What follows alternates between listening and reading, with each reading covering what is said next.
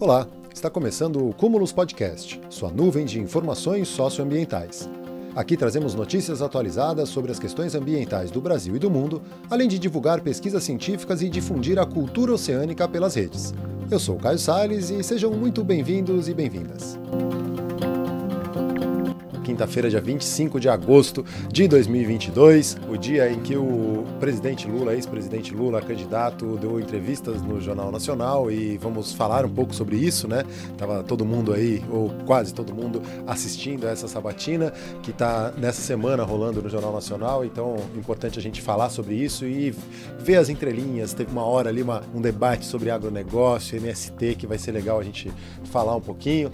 Tem também notícias sobre o projeto de lei que tenta derrubar as áreas de proteção permanente né, nas cidades ou passar para os municípios a definição sobre as áreas de proteção permanente, as APPs, e que representa um risco muito sério. Tem também desdobramentos da tentativa de se instalarem usinas termoelétricas na Baía de Sepetiba, a Justiça, o Ministério Público segurando a onda aí, não deixando a coisa evoluir. Vamos olhar também para o Pantanal e a Amazônia. Bom, para começar hoje, né, não tem como não repercutir um pouco da entrevista do Lula no Jornal Nacional. Eu vou pensar só, ainda está muito fresco, né, não deu tempo ainda de analisar muito, de ver outras análises, mas eu vou pensar um momento específico ali, quando a discussão, o assunto gira em torno do agronegócio e, e o que, que foi feito no governo, por que, que o agronegócio é contra o Lula e e por aí vai. O Lula colocou a posição dele, né, como, como que dizendo que o agronegócio é contra por causa da política ambiental dos governos do PT e também coloca ali, ele separa muito bem né, o que, que é o agronegócio é, reacionário, fascista, para o fazendeiro, para o agro, agronegócio inteligente, que sabe que tem que caminhar junto com o meio ambiente. Me chamou a atenção a tentativa da Renata Vasconcelos de defender o agronegócio, querendo dizer que o agronegócio não é inimigo do meio ambiente, né, numa defesa bem, bem estranha até assim, né, dessa coisa. E o Lula aproveitando a oportunidade para dizer que ela precisava conhecer uma cooperativa do MST e reforçando a importância do movimento dos trabalhadores rurais sem terra como os maiores produtores de arroz orgânico do Brasil. Eu acho que isso é, foi um momento assim que trouxe mais próximo da pauta ambiental. É, o Lula reforçou né, que a Amazônia é prioridade, mas não é a única prioridade. O Pantanal, a Mata Atlântica também são prioridades e o quanto é importante a agricultura familiar. Então acho que isso aí é o que passa mais próximo ali do que a gente trata aqui no canal, nesse nesse jornal, né, nessas informações. E aí eu vou agora então para as notícias do dia, já falado um pouco sobre a entrevista, né? Eu vou para algumas das notícias do dia e eu vou começar falando do Supremo Tribunal Federal, mas um pouco do que está sendo feito, né? Esse desmonte todo que está rolando na política ambiental do Brasil. E algumas ONGs e, e alguns movimentos estão tentando e estão conseguindo de alguma maneira segurar a boiada. Então hoje eu vou trazer algumas notícias um pouco boas, um pouco interessantes que tratam dessas questões. Eu vou começar lá no site do Instituto Socioambiental, porque eles trouxeram a notícia aqui que ONGs apresentaram dados ao STF para derrubar a lei que altera APPs urbanas. A legislação ameaça a biodiversidade, aumenta o risco de desastres ambientais e agrava a crise hídrica e climática, segundo estudos incluídos em manifestação. Eu vou lá para o texto, mas só para contextualizar um pouco melhor, né? É o projeto de lei que, que originou a lei número 14.285 de 2021, ficou conhecida como a Lei das APPs PPs urbanas, tramitou em tempo recorde, né? Foi aprovado sem audiência pública, sem passar em comissões e em votações expressas nos plenários da Câmara e do Senado, e a, a norma foi sancionada pelo Bolsonaro no apagar das luzes de 2021, no dia 29 de dezembro. Essa lei dá amplos poderes de decisão para os municípios decidirem o que fazem com suas áreas de proteção permanente. O que, que são as APPs? Basicamente, e nesse caso bem específico, margens de rios, em cidades. Né? Você tem algumas áreas que são áreas de proteção permanente, que elas não podem ser mexidas, áreas em topo de morro, áreas próximas a nascentes e margens de rio. Porque tem uma razão para isso. As áreas de proteção permanente, elas são áreas em que precisam estar preservadas para evitar, por exemplo, grandes deslizamentos, inundações e efeitos que a gente vai começar a sentir mais com a crise climática cada vez mais intensa. Então, é, e aí esse projeto de lei visa é, simplesmente ignorar o que diz o Código Florestal e estabelecer que os municípios decidam o que fazem com suas áreas de proteção permanente. E isso é um grande problema, porque essas APPs, né, o que você faz no rio, o rio ele cruza cidades, ele não fica restrito a uma cidade. Então, se você causa um impacto, por exemplo, construir uma indústria à beira de um rio e polui esse rio, tudo que está ali a jusante do rio vai ser impactado e as outras cidades também. Então, não faz sentido, né, você ter essa legislação desmembrada. Eu vou para o texto porque explica um pouco mais. O que aconteceu foi que algumas organizações da sociedade civil, entre elas o Instituto Socioambiental, mas também a SOS Mata Atlântica, a WWF, entre outras é, instituições, pediram, né, solicitaram para entrar como amiticuri, ou amigos da corte, na ação no Supremo Tribunal Federal, que pede a declaração de inconstitucionalidade dessa lei. É uma ADI, que foi lá protocolada no Supremo Tribunal Federal, e aí tem essa figura jurídica que é o amigo da corte, ou a miticuri, que é, são pessoas que vão lá para ajudar, é uma que fornece informações e auxilia as partes em um processo judicial. A nova legislação é considerada por especialistas como o mais grave retrocesso ambiental no atual governo. E aí, essa ADI foi protocolada em abril pelo PSB, PSOL, PT e Rede. Além de alegar que a norma viola a Constituição, a ADI pede medida cautelar para suspender imediatamente seus efeitos. Só para ter uma ideia o que a lei fala, e aí eu vou para o texto para explicar melhor. Né? Com a lei, cada um dos 5.570 municípios brasileiros fica autorizado a reduzir ou mesmo eliminar as APPs hídricas dentro do perímetro urbano, possibilitando o desmatamento e a instalação de imóveis e empreendimentos de impacto nessas áreas sensíveis. A medida altera o Código Florestal, que determina uma faixa de 30 a 500 metros para as áreas de proteção que não foram desmatadas antes de 2008, dependendo da largura do curso d'água em todo o país. E aí, em fevereiro, a Câmara de Meio Ambiente do Ministério Público Federal manifestou-se contra as alterações. O colegiado entendeu como inconstitucional a permissão para que municípios reduzam a proteção estabelecida pela legislação federal. De acordo com o Código Florestal, as APPs são áreas essenciais para a manutenção do equilíbrio ecológico, prestando serviços ambientais como a preservação dos recursos hídricos, da biodiversidade e a manutenção dos solos, garantindo a estabilidade do solo e prevenindo catástrofes com enxurradas e deslizamentos de terra, como a que atingiu a região serrana do Rio de Janeiro em junho. Já acontece, né, com a lei, já os rios e a biodiversidade não conhecem fronteiras municipais, como disse o Maurício Guetta, que é assessor jurídico do ISA. E vários municípios já começaram a reduzir ou a eliminar APPs de cursos d'água, menos de dois meses depois da edição da nova legislação federal e sem qualquer processo de avaliação técnica. Tiradentes do Sul, no Rio Grande do Sul, por exemplo, aprovou uma lei municipal que prevê faixas marginais de dois metros e meio. Dois metros e meio de mata ciliar e nada é praticamente a mesma coisa, né? E aí a legislação municipal, a gente sabe que no âmbito municipal as pressões são muito maiores, né? Você tem a especulação imobiliária e a pressão ali local acontecendo muito mais diretamente, né? E, e os riscos são muito maiores também por conta disso.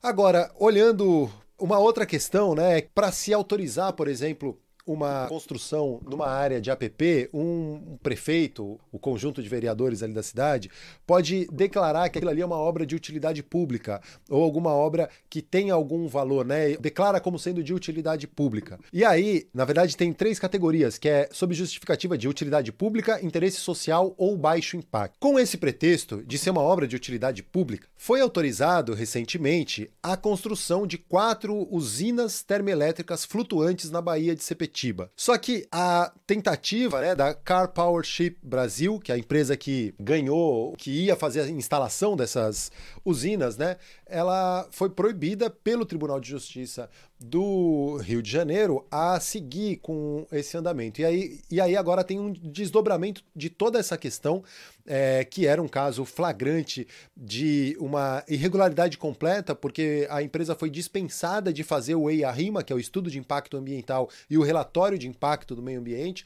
para poder pediu licenciamento junto ao órgão licenciador, que é o INEA, que é o Instituto é, do Meio Ambiente, a Secretaria do Meio Ambiente do governo do estado, né? O INEA é o órgão que faz a gestão das unidades de conservação estaduais, por exemplo é, aqui no estado do Rio de Janeiro. E aí eu vou para algumas notícias, porque é, essa, é, essa questão teve alguns desdobramentos. E aí eu vou para a notícia no Valor, que é uma notinha bem rápida, né? Justiça do Rio nega recursos a Car Powership em casos sobre térmicas flutuantes.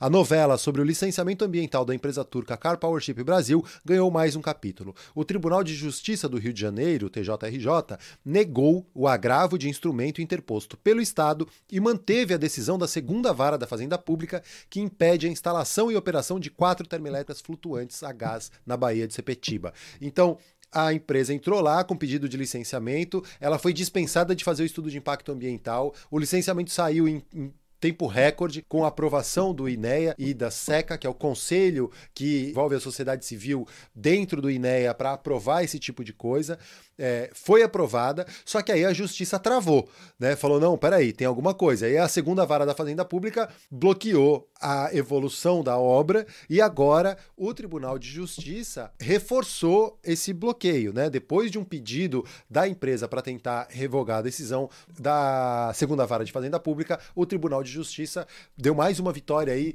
para o meio ambiente, para a Baía de Sepetiba. E isso não vai parar por aí. E agora eu vou lá para o site da Araiara, que foi a principal instituição que entrou com esses pedidos junto ao Ministério Público para travar a execução dessas obras, dessas termoelétricas, termoelétrica que emite mais gás de efeito estufa, que não vai resolver o problema energético do país, causando um sério risco ainda na Baía de Sepetiba, área de vida, né, da hábitat dos botos cinzas e que estão ameaçados e num ambiente extremamente impactado que é a Baía de Sepetiba, né? Muito se fala da Baía de Guanabara, mas a Baía de Sepetiba sofre muito aqui no Rio de Janeiro com vários tipos de impacto, seria mais um deles.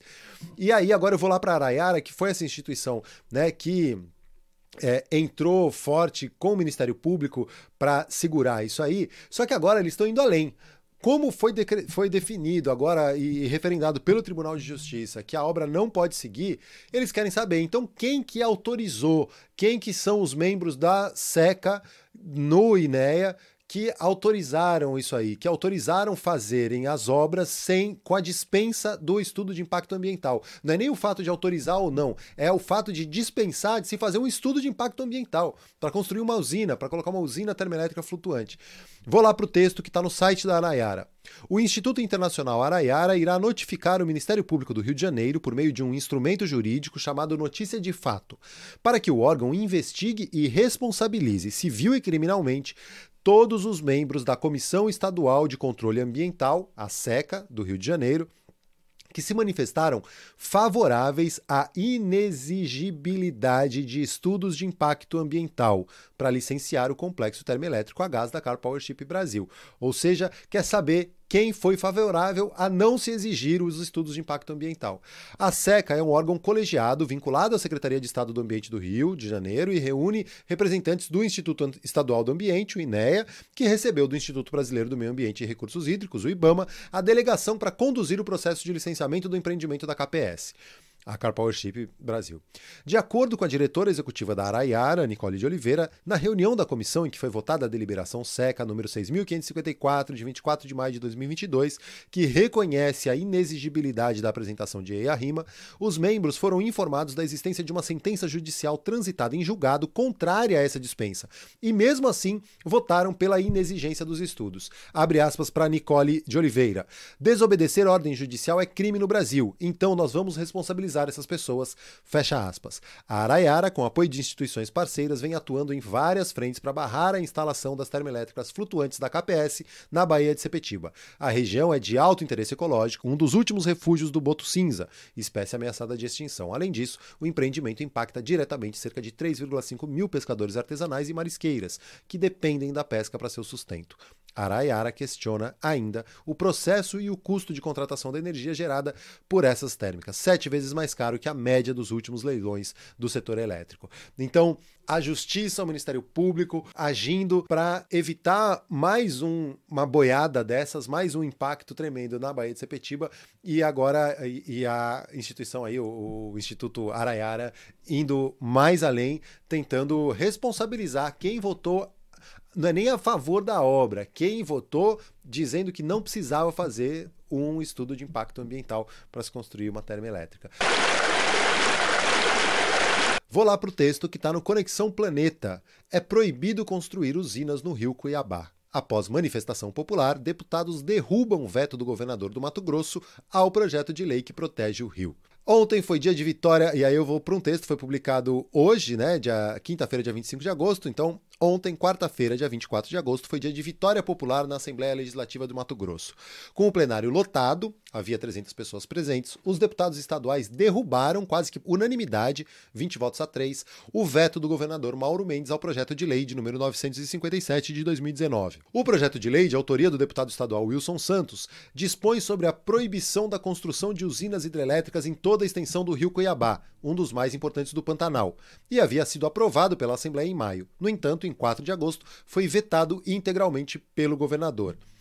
Com a resposta dos deputados a Mendes, o projeto de lei entra em vigor a partir de hoje, 25 de agosto. Agora é proibido construir barragens ao longo desse rio, seja para abrigar usinas hidrelétricas ou pequenas centrais hidrelétricas, as PCHs, como previa o projeto idealizado por Maturati Participações SA e Meta Serviços e Projetos Limitada. O povo e os deputados disseram não à instalação de um complexo de seis PCHs num trecho de 190 quilômetros do rio.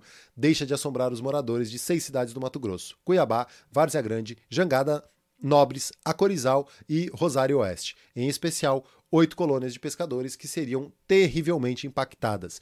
Então, para tentar explicar melhor isso aí, resumindo, deputados estaduais do Mato Grosso fizeram uma lei, um projeto de lei, que protege o rio Cuiabá proibindo a construção de qualquer tipo de barragem no curso do rio Cuiabá. O projeto de lei foi aprovado.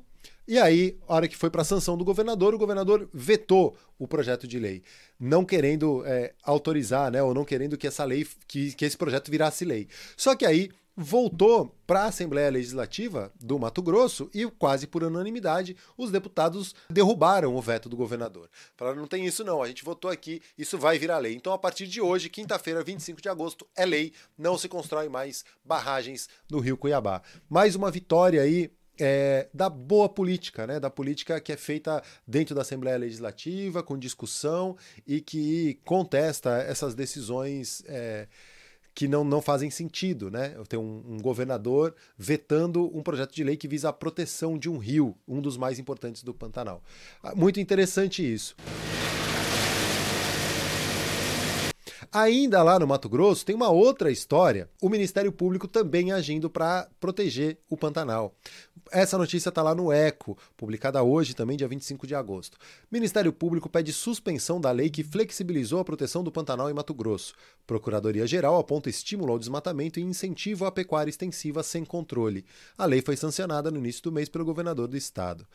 Vou lá para o texto. Ministério Público do Mato Grosso solicitou, através de ação direta de inconstitucionalidade, a ADI, a suspensão liminar da Lei Estadual número 11.861 de 2022, que alterou uma lei anterior, de 2008, também conhecida como a Lei do Pantanal para flexibilizar a proteção da bacia do Alto Paraguai no estado. O órgão público argumenta que a nova legislação estimula o desmatamento com claro incentivo à pecuária extensiva sem controle, carro-chefe das destruições e secas na região do Pantanal.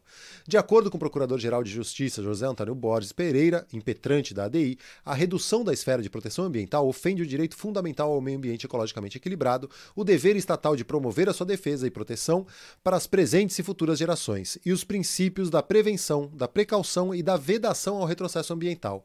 A mudança, fruto do projeto de lei aprovado na Assembleia Legislativa de Mato Grosso, foi sancionada nesse mês pelo governador do estado, Mauro Mendes. Do União Brasil. Abre aspas aí para o trecho dessa ADI. Né? Em âmbito estadual, segundo previsão do parágrafo único do artigo 273 da Constituição do Estado do Mato Grosso, o Pantanal constitui um polo prioritário da proteção ambiental, devendo o Estado manter mecanismos com o objetivo de preservá-lo. Some-se a isso que, por força do princípio da vedação ao retrocesso ambiental, há obstáculo constitucional para impedir que os poderes públicos promovam uma desconstrução e regressão dos níveis de proteção ambiental, notadamente perante o dever constitucional que o Estado assegure uma progressiva efetividade do direito ao meio ambiente equilibrado. É o que diz um trecho dessa ADI ao referir-se à supressão do texto original da Lei do Pantanal, a expressão que impedia a alteração ou utilização de forma intensiva ou em larga escala das áreas de conservação permanente. Então, de acordo com o Ministério Público do Mato Grosso, a nova lei também aumenta as áreas passíveis de serem exploradas para pecuária extensiva. Basicamente, esse mesma Assembleia Legislativa que derrubou o veto do governador da construção de barragens lá no Rio Cuiabá tinha passado um outro projeto de lei que foi sancionado, dessa vez pelo governador, dando um, um libera geral no Pantanal. Só que agora o Ministério Público está agindo dizendo que isso é inconstitucional, porque você está retrocedendo né, na política ambiental e está infringindo a Constituição ao não garantir um meio ambiente equilibrado, né, com uma lei que flexibiliza e, e é, deixa muito mais passível de destruição o Pantanal. O Ministério Público agindo, segurando aí, né? A, a gente pode contar com a, com a justiça em alguns casos, porque a destruição é grande. Saindo do Pantanal, a gente sobe um pouco lá para o Pará, para a Amazônia, e eu volto para o site do Instituto Socioambiental, porque tem um, uma notícia lá que é bem preocupante, né? E eu vou lá para o texto para explicar melhor isso. Xingu por um fio. Estrada ilegal rompe importante barreira de proteção da Amazônia. Sob Bolsonaro, invasores cortaram ao meio um dos maiores maciços florestais do mundo, acelerando o ponto de não retorno que pode desertificar a Amazônia. E aí, o Xingu está por um fio e corre o risco de ser devastado pela invasão ilegal de grileiros, garimpeiros e madeireiros. O monitoramento por satélite da rede Xingu Mais detectou uma estrada clandestina de 42,8 quilômetros que atravessa duas unidades de conservação no coração do Xingu, a Estação Ecológica Terra do Meio e a Floresta Estadual do Iriri. A descoberta é grave, pois, segundo especialistas, a abertura da estrada consolida a divisão do corredor socioambiental do Xingu, uma vasta extensão de áreas protegidas contíguas e que totalizam 50 53 milhões de hectares da floresta tropical. Em maio de 22, além da estrada, 907 hectares foram desmatados na estação ecológica e na floresta estadual do Iriri. O que acontece, né? Essa estrada tem uma foto até na matéria que mostra a linha dessa estrada, é uma estrada fina, mas que liga São Félix do Xingu a Novo Progresso, né? A, a cidade lá do Dia do Fogo. E, e, que sempre quando você abre uma estrada, né, tem os efeitos de borda e que você, de alguma maneira, incentiva ou facilita a degradação da floresta naquele entorno. Então, essa estrada é um grande problema, além de romper, né, de cortar ao meio um corredor ecológico, que é um corredor que integra diferentes ambientes, né, ou um grande corredor que permite o, o trânsito de animais por ali, né, no caso do Pantanal, é, no caso da Amazônia, e, e, do Pantanal é muito importante, né? Esses corredores ecológicos e que, que se conectam, né? E aí tem todo um texto, tem um mapa que mostra lá, né? Como que liga Novo Progresso a São Félix do Xingu e, e como essa conexão facilita o escoamento de produtos ilegais retirados da floresta. Por isso, estradas são vetores perigosos de desmatamento. A tendência é que no encontro de um ramal como este, a destruição da floresta exploda. Não à toa, no último mês, 575 hectares foram derrubados na imediação dessa estrada estrada. E aí tem essa denúncia aí, né, e, e o monitoramento dessa rede Xingu Mais, que acompanha, né, por imagens de satélite o que está acontecendo. A rachadura na floresta, se confirmada, é a consolidação de um cenário muito próximo da divisão do corredor, resultando na perda de conectividade florestal e todos os benefícios associados. O processo acelera o ponto de não retorno da Amazônia, podendo provocar uma perda de 25% da cobertura nativa do bioma. Também aumenta o efeito de borda. A mata das bordas da floresta é mais fraca frágil, ressecada e vulnerável a eventos como queimadas. Essa é mais um, um caso, tem a notícia bem completa lá no site do Instituto Socioambiental, isso também está repercutido em, em, alguns outros sites. Vale lembrar, e eles destacam aqui nessa matéria, né, que já foram descobertos cerca de 3 mil espécies, né, 3 mil tipos de coronavírus em morcegos que vivem na Amazônia.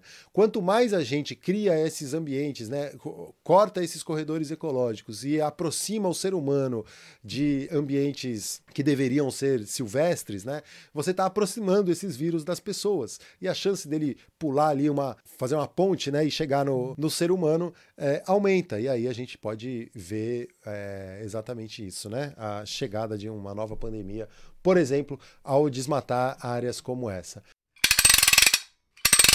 Voltando para o litoral agora, né, e seguindo para o site O Eco, eu vou para uma outra dessas que políticos adoram fazer, e agora, no caso, foi o prefeito lá de Ilhabela, né? De um dia para o outro, reserva extrativista é extinta em Ilhabela. Em tramitação acelerada e sem ouvir as comunidades tradicionais, a prefeitura de Ilhabela, com aval dos vereadores, acaba com a reserva extrativista da Baía de Castelhanos. É uma história um pouco complexa, mas vamos tentar explicar, né? De um dia para o outro, a prefeitura de Ilhabela, município do litoral de São Paulo, determinou a extinção da Resex de, da Baía de Castelhanos. A tramitação aceleradíssima começou na última terça-feira, dia 16 de agosto com uma proposta enviada pelo próprio prefeito, Antônio Luiz Colucci, do PL, para a Câmara Municipal pela revogação do decreto que criou a área protegida. No mesmo dia, os vereadores votaram e aprovaram o projeto em regime de urgência. No dia seguinte, dia 17 de agosto, a lei já estava sancionada tudo transcorreu, ou melhor, correu sem nenhuma consulta ampla à sociedade civil, nem mesmo às comunidades tradicionais diretamente impactadas pela decisão. A reserva extrativista da Baía de Castelhanos foi criada em dezembro de 2020, no finzinho da administração anterior, né? A unidade de conservação abrangia um território de 95,7 hectares, a maior parte em área marinha. Localizada na ilha de São Sebastião, a principal do arquipélago de Ilhabela, o litoral norte de São Paulo, a pequena zona de proteção concentrava-se na Baía de Castelhanos na face de fora da ilha, voltada para o mar aberto, onde vivem cerca de 300 pessoas em comunidades tradicionais caiçaras. As reservas extrativistas são unidades de conservação de uso sustentável, em que o conselho gestor dessa unidade de conservação é um conselho deliberativo. É, é o caso emblemático de colônias de pescadores, áreas de pesca, em que a reserva extrativista é utilizada por aquela colônia. Então, aquela colônia faz parte, junto com órgãos ambientais, junto com representantes da sociedade civil, de um conselho deliberativo e que define algumas questões relacionadas à unidade de conservação. Né? As reservas extrativistas tiveram um, um grande impulso com os seringueiros e com Chico Mendes, né? pensando na floresta como também um lugar de retirada de subsistência de algumas pessoas, né? E aí, com a criação do SNUC, o Sistema Nacional de Unidades de Conservação, foi criada a categoria de reserva extrativista, e aí, junto com essa categoria, as reservas extrativistas foram criadas, e muitas delas ao longo da costa, ligadas a colônias de pescadores, a áreas de pesca. Por exemplo, a gente tem a reserva extrativista de Itaipu, aqui em Niterói, reserva extrativista de Arraial do Cabo, na região dos Lagos, no Rio de Janeiro, e assim várias, Corumbaú, na Bahia, tem várias outras reservas extrativistas que, que trabalham diretamente com a proteção de uma área em que ocorre um, um tipo de atividade extrativista artesanal, principalmente, no caso dos pescadores artesanais. Então, se protege aquela área para proteger aquela população e aquele modo de vida que pesca artesanalmente, que tem respeita os limites ali. E aí, a partir disso, é feito um plano de manejo, um conselho deliberativo, e esse plano de manejo vai determinando também os limites, né? O que até onde pode se pescar aquela espécie de peixe, até onde pode ir a retirada de recursos dessa reserva extrativista para que ela consiga se manter, né? E abastecendo aquelas pessoas. E aí o que aconteceu lá em Ilha Bela foi criada a reserva extrativista em dezembro de 2020 e aí agora esse ano a toque de caixa ela foi revogada. O que a prefeitura alega é que tem áreas é, de propriedade particular, que a prefeitura não tem dinheiro para pagar a indenização e que essas pessoas não foram consultadas. Mas aí a procuradora Maria Rezende Capucci diz que não tem nada disso. Toda a, o traçado da reserva extrativista foi também feito pensando nisso, só ocupando áreas da União em que não são ocupadas. E aí todo esse embrólio jurídico aí e o Ministério Público vai tentar entrar para segurar, né, isso aí e re retornar à criação, né, da reserva extrativista. Foi num tempo recorde, pelo jeito muita gente interessada, né, é, para não ter essa reserva extrativista lá. E, bom, e é isso, né? Para ter uma ideia também, desde dezembro de 2020, quando foi criada a reserva extrativista, não tem um conselho deliberativo. Então ela, ela existe no papel, né? Não, não tem um plano de manejo, um conselho deliberativo para definir o que, que pode, o que, que não pode, de que forma que vai ser gerenciada essa área. E é fundamental, né? Ter esse conselho estabelecido para que a coisa ande, né?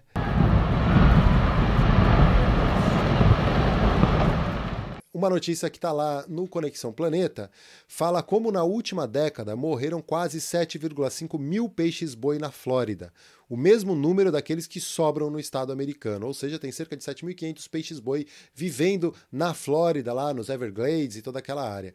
A Florida Fish and Wildlife Conservation Commission divulgou há poucos dias uma estimativa das mortes de peixes-boi nos últimos 12 anos, aproximadamente 7.444. O número é praticamente o mesmo daqueles que ainda restam vivos na natureza, pouco mais de 7.500. Além das colisões com embarcações, a falta de alimentos é apontada por especialistas como a principal responsável pela enorme mortandade na última década. A maioria dos peixes-bois está morrendo de fome. No segundo semestre do ano passado, centenas de carcaças foram encontradas ao longo da costa do estado americano e outros muito magros foram avistados. Chegando a pesar até 600 quilos, esse animal é herbívoro e se alimenta da vegetação encontrada no fundo do mar. No entanto, a poluição da água e a proliferação em massa de uma alga vermelha tóxica na Flórida têm matado essa espécie de grama marinha. Em 2021, as autoridades locais registraram a morte de mais de mil peixes-boi. Foi um triste recorde. Em 2010, tinha sido a primeira vez que um número tão grande de óbitos havia sido documentado e tinha chegado em 766. Desde então, ano a ano, a média de 500 mortes. É, e aí chegaram a fazer um trabalho, uma operação de emergência no começo desse ano, né, começo de 2022, que estavam dando, eram 9 toneladas de alface por semana, mais de mil quilos por dia para os peixes-boi ali da Flórida, né, no, no estuário da Indian River Lagoon, para alimentar esses bichos que eles estavam sem aquela grama marinha que estava sendo impactada né, pelas mudanças do clima, por poluição, por assim, essa proliferação de algas vermelhas, então os peixes bois estavam sem comida, fizeram essa força-tarefa para tentar alimentar, mas eles seguem morrendo, né? E seguem ameaçados de extinção.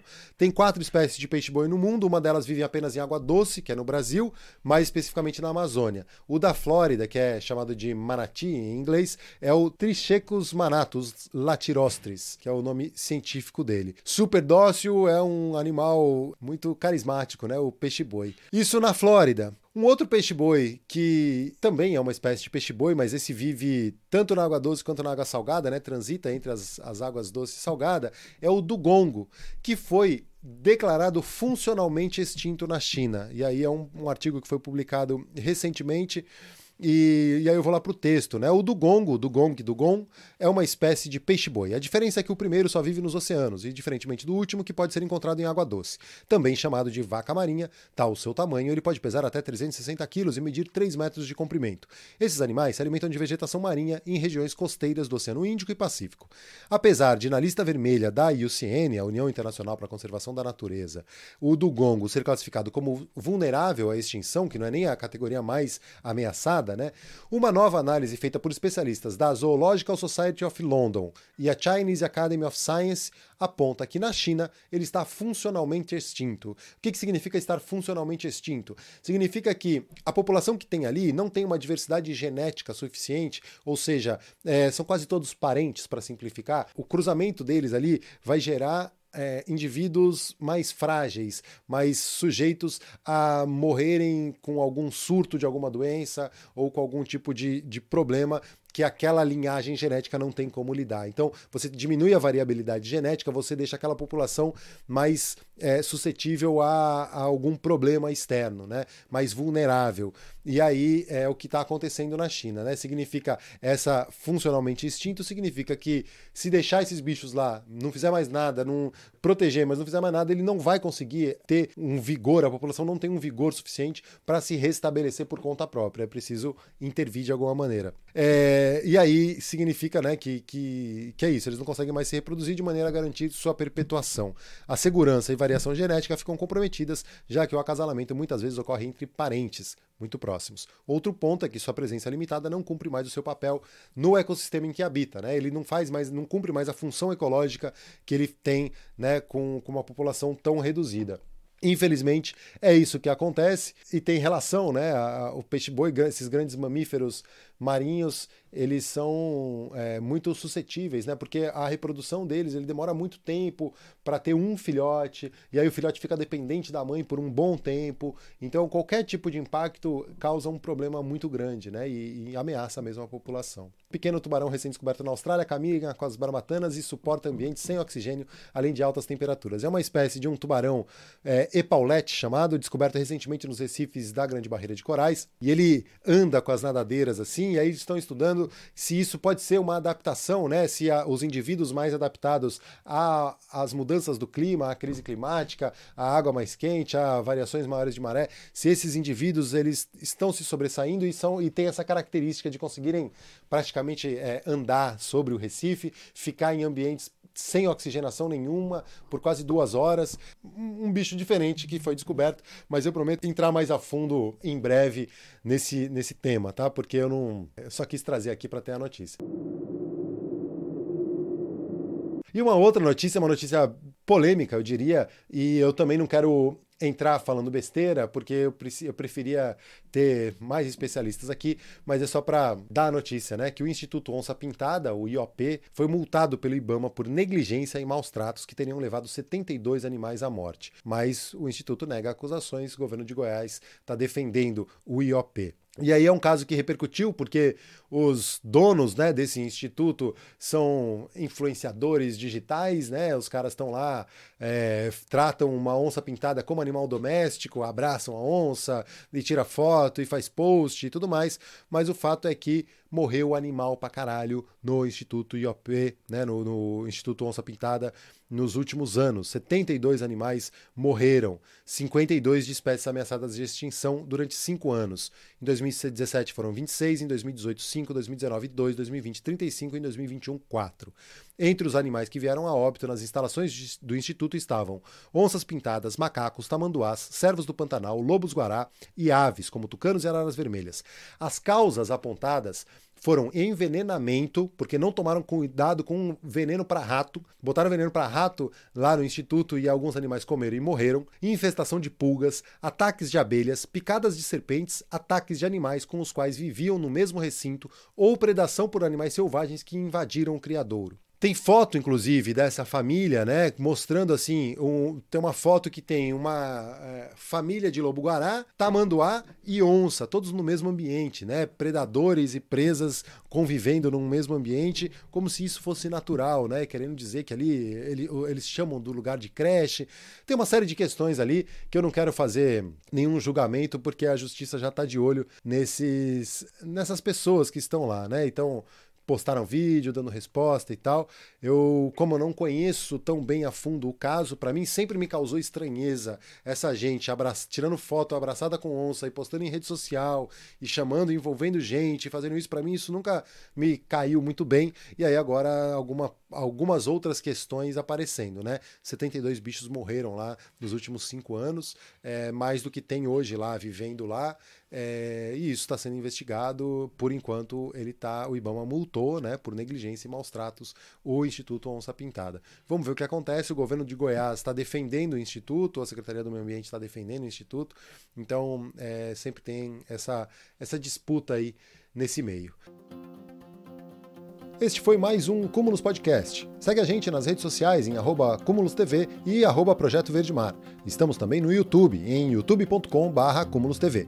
Este podcast é editado com base em nosso jornal ao vivo, que rola toda segunda e quinta, às nove da noite, lá no YouTube. Te espero por lá também.